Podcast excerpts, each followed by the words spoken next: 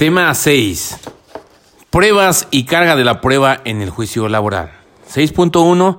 Tipología de pruebas.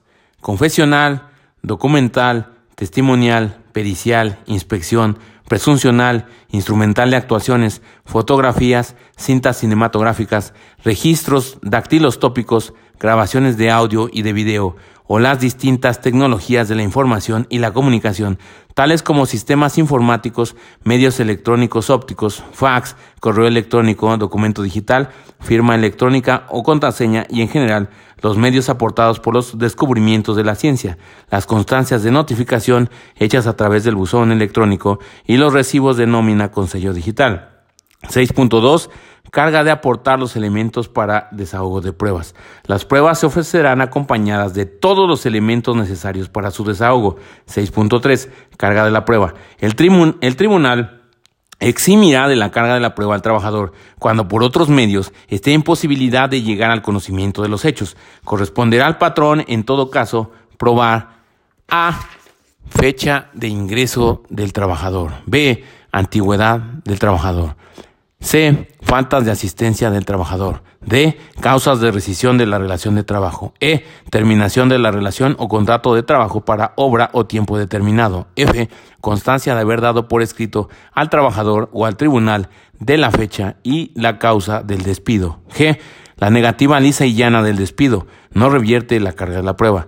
H. Asimismo, la negativa del despido y el ofrecimiento del empleo hecho al trabajador. No exime al trabajador, al patrón de probar su dicho. Y el contrato de trabajo J, jornada de trabajo ordinaria y extraordinaria, cuando ésta no excede de nueve horas semanales. K, pagos de días de descanso y obligatorios, así como del aguinaldo. L, disfrute y pago de vacaciones. M, pago de las primas dominical, vacacional y de antigüedad. N, monto y pago del salario. O, pago de la participación de los trabajadores en las utilidades de las empresas.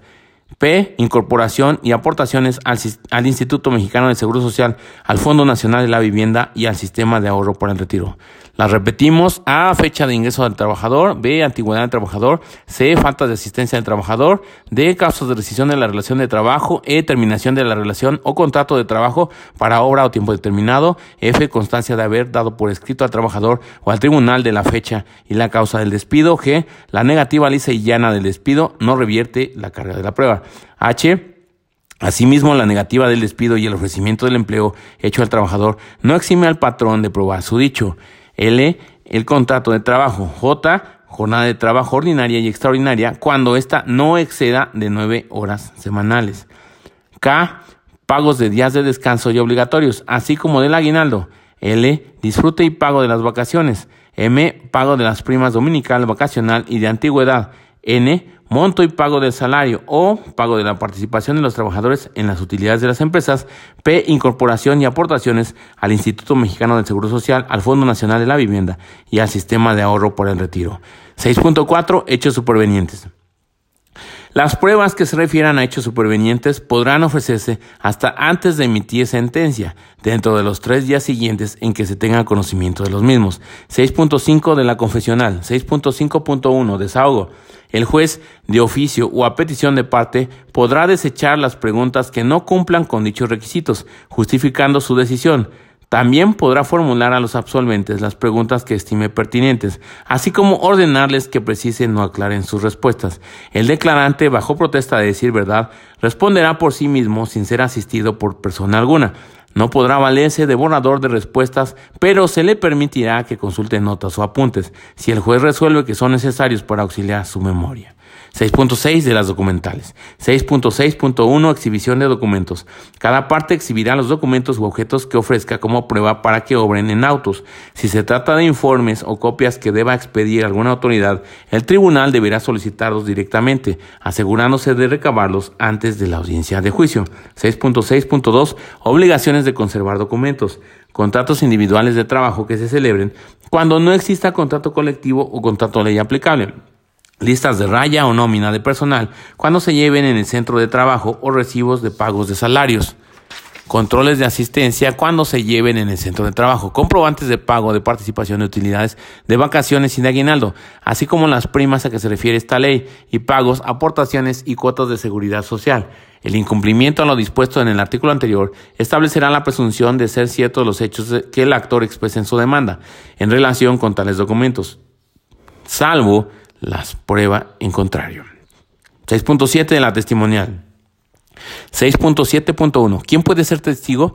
Todos los que tengan conocimiento de los hechos que las partes deben probar están obligados a declarar como testigos. 6.7.2 Requisitos. Solo podrán ofrecerse un máximo de tres testigos por cada hecho controvertido que se pretenda probar. Indicará los nombres y domicilios de los testigos. Si el testigo radica fuera del lugar de residencia del tribunal, el oferente deberá ofrecer la prueba, acompañar interrogatorio por escrito, al tenor del cual deberá ser examinado el testigo y exhibirá copias para cada una de las partes. De no hacerlo, se declarará desierta. Cuando el testigo sea servidor público desde el nivel de dirección o similar, rendirá su declaración por medio de oficio en vía de informe, observándose lo dispuesto en este artículo en lo que sea aplicable. 6.7.3 Desahogo de la prueba. Las partes formularán las preguntas en forma verbal y directamente y que no se hayan hecho con anterioridad al mismo testigo o lleven implícita la contestación. No se permitirán preguntas ambiguas, indicativas, ni referirse a hechos y circunstancias ajenas al objeto de la prueba o que pretendan coaccionar a los testigos. Las preguntas podrán ser objetadas por la contraparte antes de que el testigo emita su respuesta, para lo cual el juez procederá a calificar la procedencia o desechamiento de la pregunta, fundando su determinación. Si a juicio del juez hubiere puntos no suficientemente esclarecidos, podrá ordenar al testigo que lo aclare. 6.7.4 Constancia de asistencia. Si el testigo lo solicita, se le extenderá una constancia de que asistió a la diligencia. 6.7.5 Intérprete. Si el testigo no habla el idioma español, rendirá su declaración por medio de intérprete que será nombrado por el tribunal, el que protestará su fiel desempeño. Cuando el oferente lo pidiere, además de asentarse su declaración en español, deberá escribirse en su propio idioma por él o por el intérprete. 6.7.6 Objeción a testigos. Las objeciones a los testigos se formularán oralmente al concluir el desahogo de la prueba para su apreciación por el tribunal. 6.8 de la pericial. 6.8.1 Ofrecimiento de prueba. La prueba pericial deberá ofrecerse indicando la materia sobre la que debe versar, exhibiendo el cuestionario respectivo con copia para cada una de las partes. La omisión del cuestionario dará lugar a que el tribunal no admita la prueba. 6.8.2 Admisión de la prueba. Al admitir la prueba pericial, el tribunal designará al perito o peritos oficiales que estime necesarios, sin perjuicio de que las partes puedan acompañarse de un asesor que los auxilie durante el desahogo de dicha prueba. 6.8.3 Asignación de asesor. La parte trabajadora podrá solicitar a la Defensoría Pública o a la Procuraduría del Trabajo que le asigne un asesor para que le auxilie en el desahogo de la prueba pericial. 6.8.4 Jurisdicción fuera del tribunal. Si el perito se encuentra fuera de la jurisdicción del tribunal, la prueba a su cargo podrá desahogarse mediante los medios electrónicos o tecnológicos de que se disponga.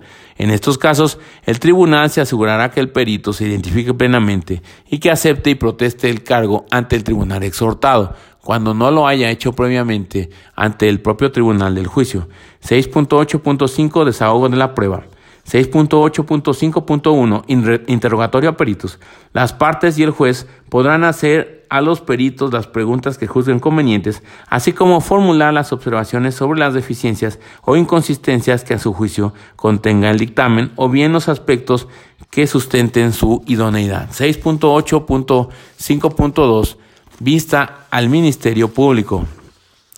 Cuando el dictamen rendido por un perito sea notoriamente falso, tendencioso o inexacto, el tribunal dará vista al Ministerio Público para que determine si existe la comisión de un delito.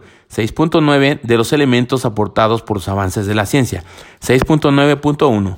¿Qué es un elemento aportado por la ciencia? Las fotografías, cintas cinematográficas, registros dactilostópicos, etc. El oferente deberá proporcionar al tribunal los instrumentos, aparatos o elementos necesarios para que pueda apreciarse el contenido de los registros y reproducirse los, sonidos e imágenes por el tiempo indispensable para su desahogo. 6.9.2 Imposibilidad de ofrecer elementos de, de, producción. En caso de que el oferente justifique debidamente su impedimento para proporcionar dichos elementos, el tribunal lo proveerá. 6.9.3 Desahogo de la prueba. 6.9.3.1 Designación de peritos. El tribunal designará el o los peritos oficiales que se requieran a fin de determinar si la información contenida en el documento digital se encuentra íntegra e inalterada, tal y como fue generada desde su primer momento, ubicándola en tiempo y espacio entre el emisor y destinatario. 6.9.3.2 puesta a disposición del medio para realizar el peritaje. El tribunal podrá comisionar al actuario para que asociado de él o los peritos designados dé fe del lugar, fecha y hora en que se ponga a disposición de estos el medio en el cual se contenga el documento digital. Tratándose de recibos electrónicos de pago, el tribunal designará a un fedatario para que consulte la liga o ligas proporcionadas por el oferente de la prueba, en donde se encuentren los, comprobantes fiscales digitales por Internet o CFDI. Compulse su contenido y en el caso de coincidir se tendrá por, por perfeccionados salvo prueba en contrario.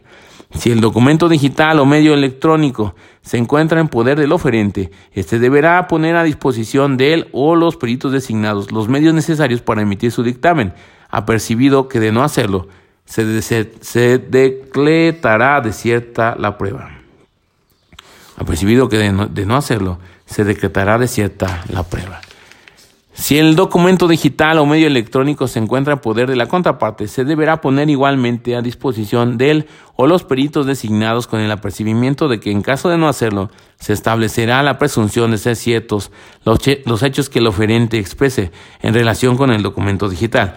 Si el documento digital o medio electrónico se encuentra en poder de un tercero, éste tiene la obligación de ponerlo a disposición del tribunal bajo los apercibimientos de multa, presentación y arresto. 6.9.3.3 Interrogatorio peritos. Las partes y los miembros del tribunal podrán hacer al o los peritos designados las preguntas que juzguen convenientes. Y sin más por el momento, estos fueron las pruebas y carga de la prueba en el juicio laboral. Se despide tu amigo Nomo. Arrivederci.